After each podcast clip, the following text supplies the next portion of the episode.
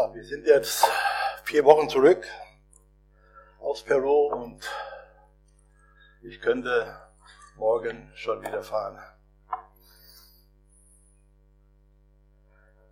Ja, es ist einfach, äh, einfach schön, das zu sehen. Und jetzt, wie gesagt, öfters da, aber mit den Kindern da zusammen ist das dann nochmal eine Ecke schöner und angenehmer und äh, ja, und man kriegt wieder Heimweh oder Fernweh, wie auch immer. Aber wir wollen uns auch nochmal Wort Gottes anhören und etwas von dem hören, was die Bibel uns sagt zur Mission, zu diesem Bereich. Ähm, und wir wollen auf das Wort Gottes hören, auf 2. Korinther, Kapitel 4,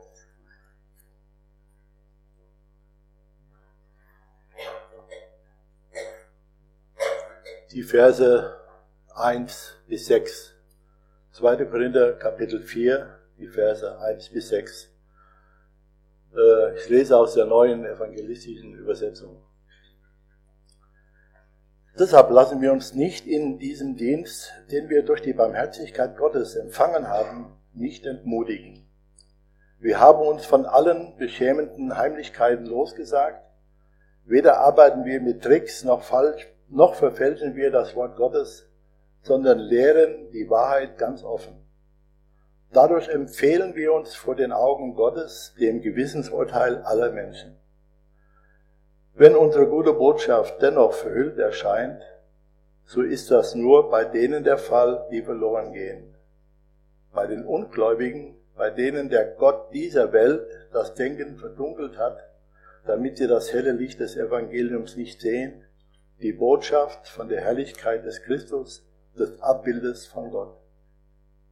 Denn wir predigen nicht uns selbst, sondern Jesus Christus als den Herrn.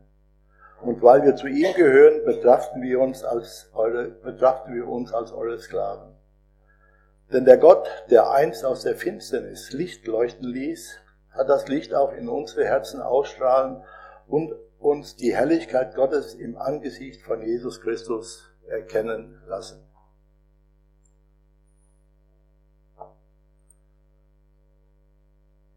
Danke, Jesus Christus, dass du gekommen bist, dass du als Licht, als helles Licht in die Dunkelheit hineingekommen bist, dass die Dunkelheit keine Macht hat, dieses Licht ja zu wegzunehmen, sondern dass du die Dunkelheit durchbrichst. Und das hast du auch in unseren Herzen getan. Und dafür wollen wir dich loben und preisen. Und danke dir, dass dein Wort uns auch ja, uns erhält, dass wir erkennen können, was du willst und äh, was wir in deinem Namen tun dürfen, Herr. Danke dir für deine Gnade und Güte. Und wir bitten dich, danken dir für deine Gegenwart jetzt und bitten dich um dein Reden. Amen.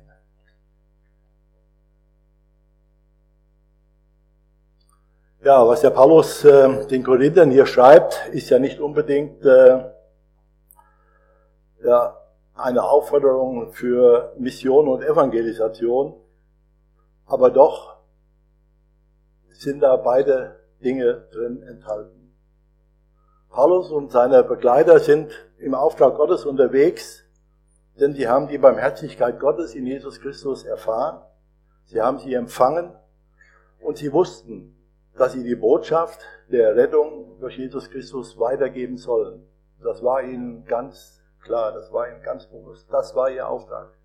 Gott hat sie angerufen, Gott hat sie angesprochen, sie haben ihr Leben Gott anvertraut und Gott hat ihnen in das Herz hineingegeben, automatisch, dass sie den Auftrag haben, Jesus Christus weiterzugeben, weiterzusagen, den Menschen nahezubringen. Die Barmherzigkeit Gottes hat Paulus in seiner Bekehrung erlebt.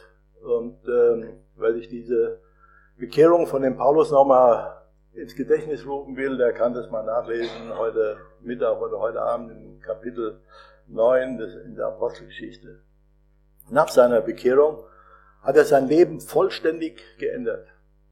Wir wissen, vorher hat er die Christen verfolgt, hat sie ins Gefängnis geworfen, hat sie, ja, Tode, dass sie zu Tode verurteilt wurden und so weiter. Und dann ist er jetzt unterwegs, das Evangelium von Jesus Christus anderen Menschen zu sagen, weil er diese Barmherzigkeit und Gnade Gottes in seinem Leben persönlich erlebt hat.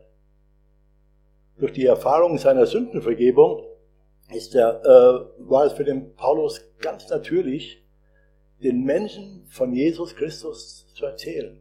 Von der Liebe Gottes, die in Jesus Christus auf diese Erde gekommen ist. Da hat er gar, kein, gar nicht lange überlegt. Da hat er gar keinen Hehl draus gemacht. Der hat sich, äh, der ist zum Glauben gekommen und dann hat er sich aufgemacht und hat sein Leben verändert und hat Jesus Christus verkündigt. Das war dann ab dem Zeitpunkt sein Leben. Und dieses Leben lässt ihn auch nicht ermüden oder auch entmutigen, die, die gute Botschaft weiterzusagen. Er nimmt auch keinen Abstand davon, auch wenn er von den, von den Ehrlehrern, die in die Gemeinde in Korinth eingedrungen sind, eingedrungen waren, angegriffen wird. Darauf bezieht sich hauptsächlich dieser Text, dass er da ein Stück äh, sich, äh, ja, ein Stück redet und sagt, ähm, äh, was sie ihm, ja, wie sie ihn da verleumdet haben und so weiter. Paulus will und lebt als Jünger Jesu und ist damit ein Zeugnis, ein Zeugnis von Jesus Christus, seinem Erlöser. In der Verkündigung schreibt er hier, vermeiden Sie schändliche Heimlichkeiten. Sie hintergehen keine Menschen mit List. Sie verfälschen Gottes Wort nicht, wie es ja Irrlehrer und Sektenführer tun, die Menschen an sich binden wollen, die Menschen wegziehen wollen von, von Gott, von Gottes Wort und wollen sich an, an sich binden und ihnen dann äh, Dinge auftragen, sondern er lebt und er redet die Wahrheit von Jesus Christus. Das tut er in der Verantwortung vor Gott und auch vor den Menschen und das tut er mit reinem Gewissen. Paulus weiß auch, dass nicht alle Menschen, wie er hier schreibt, das Evangelium annehmen werden. Aber das lässt ihn auch nicht äh, mutlos werden. Er weiß, das ist so. Wo er hinkommt, verkündigt er das Evangelium. Es werden kommen welche zum Glauben, aber viele kommen nicht zum Glauben. Und er weiß auch genau, woran das liegt, wie er schreibt, dass der, wie er hier erwähnt in der Bibel, der Gott dieser Welt, der Satan, den Menschen etwas vorhält, damit sie diese Herrlichkeit Gottes nicht wahrnehmen, nicht erkennen können. Er gaukelt ihnen etwas anders vor. Äh, es ist ihm, er legt ihnen eine, eine Decke in, im Grunde genommen vor ihr Angesicht, dass sie die Herrlichkeit Gottes nicht sehen können. Wir haben so eine, äh, jetzt zwar anders gemacht, ist dann anders äh, eine Sache von der Decke und der Herrlichkeit Gottes.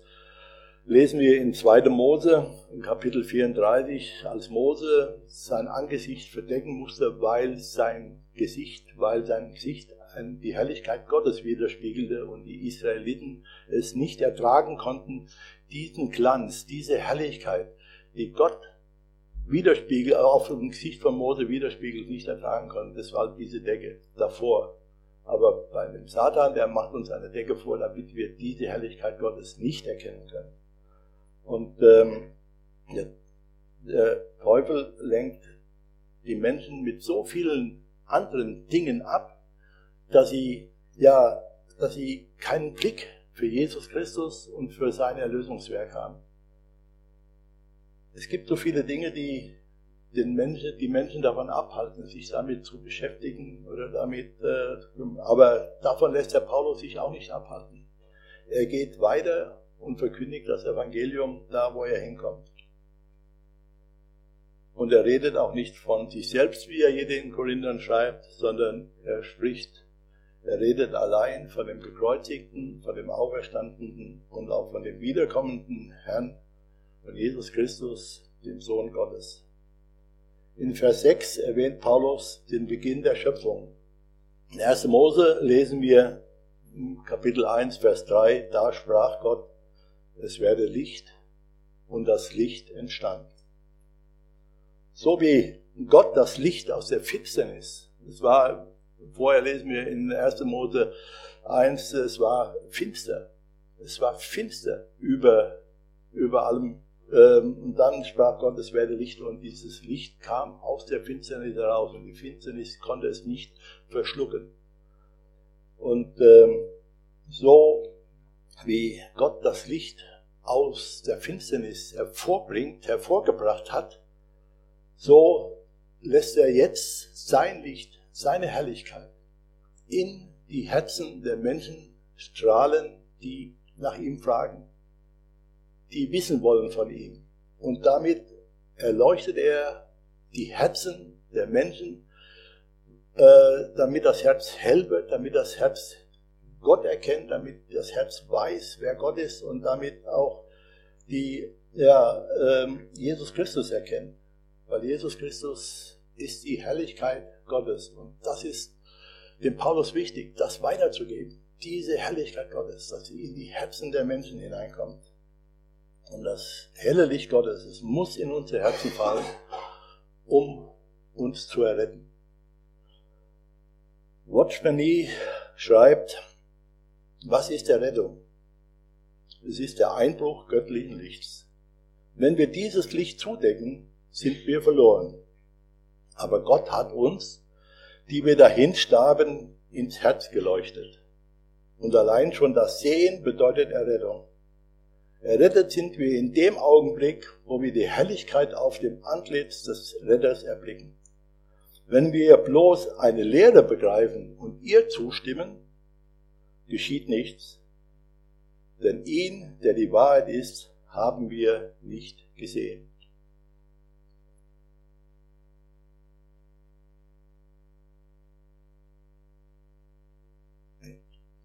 Wenn man es vergleicht, also watch nie weiter, wenn man es vergleicht mit dem Vorgang beim Fotografieren, oder man kann es vergleichen mit dem Vorgang beim Fotografieren. Sobald der Beschluss geöffnet wird, entsteht auf dem Film das Bild.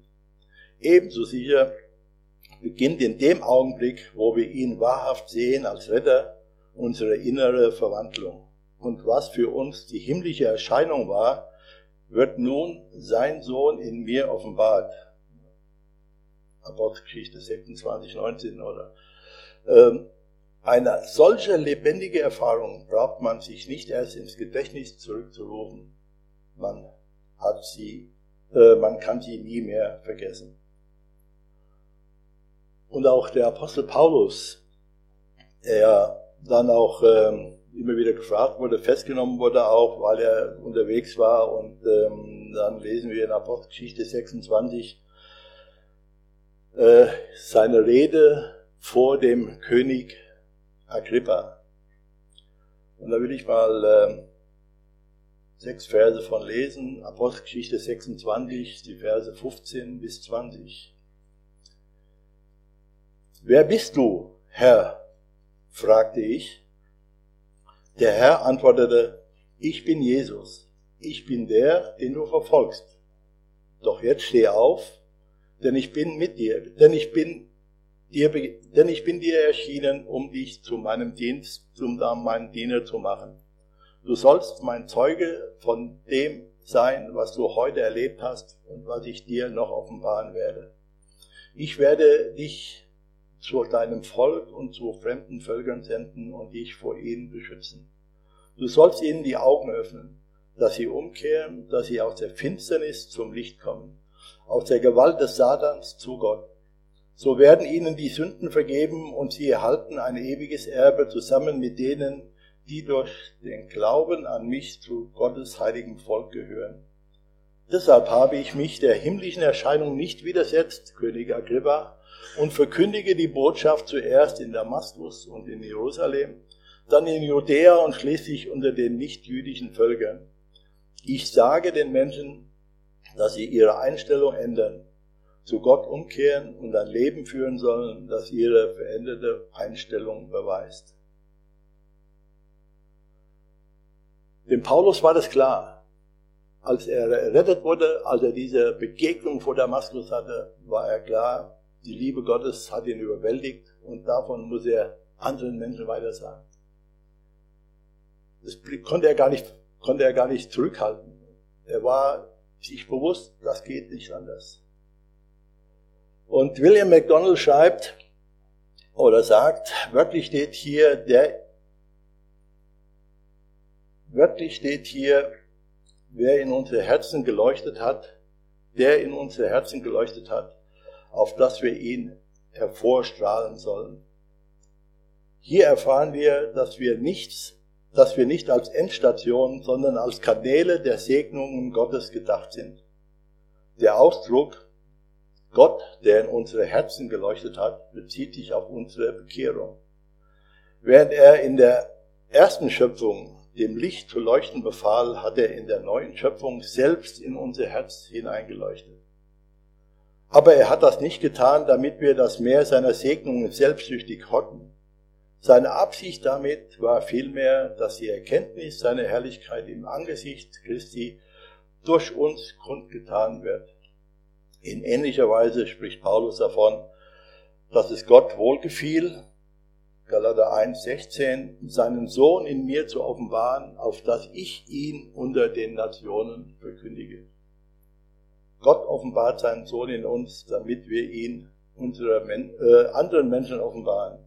Als mir diese Wahrheit vor Jahren klar wurde, schrieb ich auf, mein, auf das Deckblatt meiner Bibel, wenn, was ein Mensch von Jesus Christus als einziges jemals sehen kann, das ist, was er in dir erblickt, McDonald oder Hartmut, sag, was siehst du dann? Was sieht ein Mensch, wenn er mich sieht? Sieht er etwas von Jesus? Nimmt er etwas wahr von der Herrlichkeit Gottes? Nimmt er etwas wahr von, von dem, was Jesus mir ist, was Jesus mir sein will? Was meinst du? Was sieht ein Mensch, wenn er dich ansieht? Sieht er etwas von der Herrlichkeit Gottes? Weiß er, sieht er, dass du mit Jesus lebst? Ist sein Verhalten dementsprechend?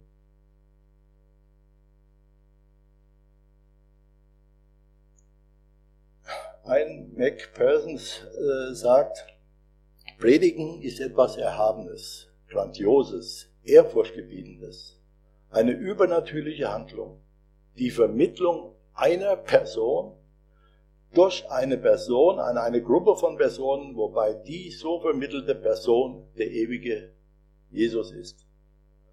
Und das illustrierte er folgendermaßen. Er nahm ein, ein Beispiel, was sich ereignet hatte, als König Georg George V. im Radio sprach und seine Ansprache in ganz Amerika übertragen wurde. Im New Yorker Funkhaus war ein lebenswichtiges Kabel gebrochen, was bei sämtlichen Angestellten totale Panik auslöste. Da sah Harold Vivian, ein Mechanikerlehrling, in diesem Augenblick, was zu tun war. Er fasste die Enden gebrochen, des, des gebrochenen Kabels und hielt sie fest, verbissen und tapfer, während der Strom, der die königliche Botschaft vermittelte, durch ihn übertragen wurde. Sein Körper stand unter einer Spannung von etwa 250 Volt und wand sich von Kopf bis Fuß in Krämpfen und schmerzhaften Zuckungen. Aber er ließ nicht locker. Mit verzweifelter Entschlossenheit hielt er die Kabelenden fest, bis die Menschen den König gehört hatten. Wie ist das mit uns? Wie ist das mit mir? Wie ist das mit dir? Sind wir bereit, dass das Wort Gottes durch uns hindurchfließt? Dass wir es nicht hotten, dass wir es nicht für uns behalten, sondern dass wir es weitergeben, dass Menschen daran Anteil haben, dass Menschen davon erfahren in unserer Umgebung, oder auch in anderen Dingen, in, in anderen Aktionen, einfach zu sagen, was hat die Bekehrung, was hat die Bekehrung mit mir gemacht? Glaube ich vielleicht nur einer Lehre, die verkündigt wird, wo ich mich vielleicht dran halte und orientiere? Oder habe ich Jesus Christus empfangen? Habe ich dieses helle Licht empfangen? ist es mir bewusst geworden, was Jesus mir bedeuten will und was er mir bedeutet, dass er mir meine Sünde und Schuld weggenommen hat und mir ewiges Leben gegeben. bin ich mir dessen bewusst, dass es viele Menschen gibt auf dieser Erde, in meiner Nachbarschaft, in meinem Dorf, in meiner Stadt, in meinem Land und darüber hinaus in anderen Ländern, dass Menschen verloren gehen, weil sie nichts von Jesus hören, weil keiner gekommen ist und es ihnen gesagt hat. Wir sind nicht dafür verantwortlich, dass sie alle zum Glauben kommen. Meine Verantwortung liegt darin, dass ich mein Leben so gestalte und dass ich das so weitergebe, was Jesus mir bedeutet, dass ich es anderen Menschen erzähle. Und Jesus sagte Matthäus 10, wer sich vor den Menschen zu mir bekennt, zu dem werde auch ich mich vor meinem Vater im Himmel bekennen. Wer mich aber vor den Menschen nicht, nicht kennen will, den werde ich auch vor meinem Vater im Himmel nicht kennen. Und Paulus schreibt nochmal Kolosser 2, lebt nun auch so mit Jesus Christus, wie ihr ihn als Herrn angenommen habt. Seid in ihm verwurzelt und gegründet und, und gründet euch auf ihn. Steht fest im Glauben, der euch gelehrt hat, der euch gelehrt worden ist und seid immer voller Dankbarkeit. Ich denke, es ist wichtig, dass wir uns das bewusst machen, dass wir Kanäle sind, dass wir nicht ein Fass sind, in dem das alles gesammelt wird, sondern dass wir Kanäle sind, dass das Wort Gottes durch uns hindurchfließt, dass der Geist Gottes die Möglichkeit hat, uns zu gebrauchen, anderen Menschen zu Jesus Christus zu führen. Wenn wir es nicht weiter sagen, gehen Menschen verloren, gehen Menschen auf ewig verloren. Und ich denke, es ist gut, dass wir uns daran erinnern, wie wir, ja, wie Gott in unser Herz hineingeleuchtet hat, was da passiert ist, als wir Christen, als ich Christ geworden bin, wie es mir da ging. Und ich denke, es ist gut, dass, es, dass wir das auch weitergeben und weiter sagen. Und wir wollen das auch gerne als Gemeinde tun. Wir wollen das gerne weitergeben, das, was Jesus getan hat. Weil es ist ja oft, manchmal auch schwierig, das alleine zu machen oder alleine zu tun. Das auch nicht äh, deswegen nicht gelassen werden soll, aber dass wir als Gemeinde auch gemeinsam unterwegs sind den Menschen Jesus Christus zu verkündigen, die gute Botschaft weiterzusagen. Wir waren als Gemeinde in der letzten Zeit nicht so sehr missionarisch und evangelistisch aktiv. Es gab Dinge, es war gut, dass wir innerhalb der Gemeinde zur Ruhe gekommen sind, dass wir innerhalb der Gemeinde uns neu auch ausrichten und auch äh, auf uns stärken und zurüsten lassen und ähm, haben da auch viele Dinge getan, um das auch äh, möglich zu machen für alle, die sich zur Gemeinde zählen, durch die Chapel Groups und andere Gruppen, wo wir einfach dann uns gegenseitig zurüsten und stärken können im Glauben und Vertrauen, auch dann hinauszugehen, den Menschen das Evangelium zu sagen, den Menschen die gute Botschaft zu bringen. Und das wollen wir auch gerne tun als Gemeinde. Wir haben einen Arbeitskreis gegründet, eine kleinen, ähm, kleine Arbeitsgruppe Mission, wo wir darum beten wollen, was Gott für uns als Gemeinde hat. Dass Gott uns Visionen schenkt, Dinge schenkt, wie wir als Gemeinde hinausgehen sollen, die Menschen einzuladen, Gottes Wort zu hören. Und ähm, wenn ihr dazu Fragen habt oder da der eine oder andere vielleicht bereit ist, da mitzumachen, der kann sich gerne an Hartmut Hofmann oder an Arne Tillmann wenden oder die Kadi Geier oder auch an mich. Ähm, auch vielleicht jemand, der einfach nur sagt, ich bete schon länger darum und ich habe eine Idee oder ich habe eine Vision, die Gott mir gegeben hat, einfach dann weiterzugeben, dass wir da gemeinsam äh, auch unterwegs sein können hier in Herborn-Seelbach, in Herborn in der Umgebung oder auch weiter weg. Und ähm, von weiter weg haben wir jetzt heute Morgen äh, zwei wunderbare Berichte gehört und wir haben auch, sind auch zwei Reisen geplant von, äh, äh, zu, zu machen. Eine Reise geht nach Rumänien, die wird hauptsächlich von Neustadt geplant und geleitet, ähm, um dort äh, zu helfen, auch Gottes Wort weiterzugeben, auch praktisch zu helfen. Ähm, auch das ist immer wieder wichtig. Geschwistern auch praktisch zu helfen, aber auch dann mit dem Wort Gottes auch unterwegs zu sein. Die soll vom 8., vom, vom 3. bis zum 12. Oktober sein diesen Jahres. Ähm, ihr könnt gerne äh, von draußen hängen Plakat oder auch so, ihr könnt auch gerne einen Arne oder auch einen äh, Hermann ansprechen, die sind dafür verantwortlich für diese Reise und dann wollen wir auch Christoph und Kelly unterstützen in Santos in Brasilien. Die wollen wir gerne unterstützen im Gemeindegründungsarbeit. Da wollen wir mit einem Team hinfahren. Das soll äh, vom 27. September bis zum 8. Oktober, da wollen wir wieder zurück sein, am 8. Äh, sein. Äh, also da könnt ihr mich gerne ansprechen. Es wird etwas ein kleines bisschen teurer werden als äh, Rumänien, aber wir denken, dass wir auch da jemand, der sagt, ja, ich kann das nicht alles aufbringen. Ich, ich schätze mal, ich hoffe mal, dass ich vielleicht mit 11, 1200 Euro hinkomme mit Flug, wenn ich einen günstigen Flüge kriege, aber es sieht ganz so aus. Dann wäre es vielleicht eine Möglichkeit, auch andere zu unterstützen, wenn er sagt, ich kann in dieser Zeit nicht, weil ich beruflich anders behindert, gehindert bin, da kann ich nicht mit, aber ich will das jemand anders ermöglichen. Ich gebe da mal 100 Euro mit dazu oder auch mal 200 oder vielleicht sagt er, ich bezahle jemand die ganze Reise, wenn da jemand ist, ein junger Mensch, der nicht viel verdient, der vielleicht noch studiert, bezahle die ganze Reise, damit das Evangelium dort verkündigt wird.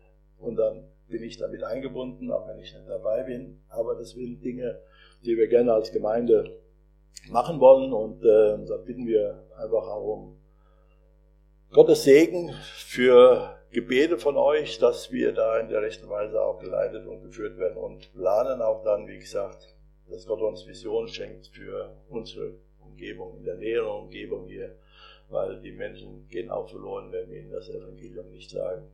Das wäre gut. Soweit ich bete noch.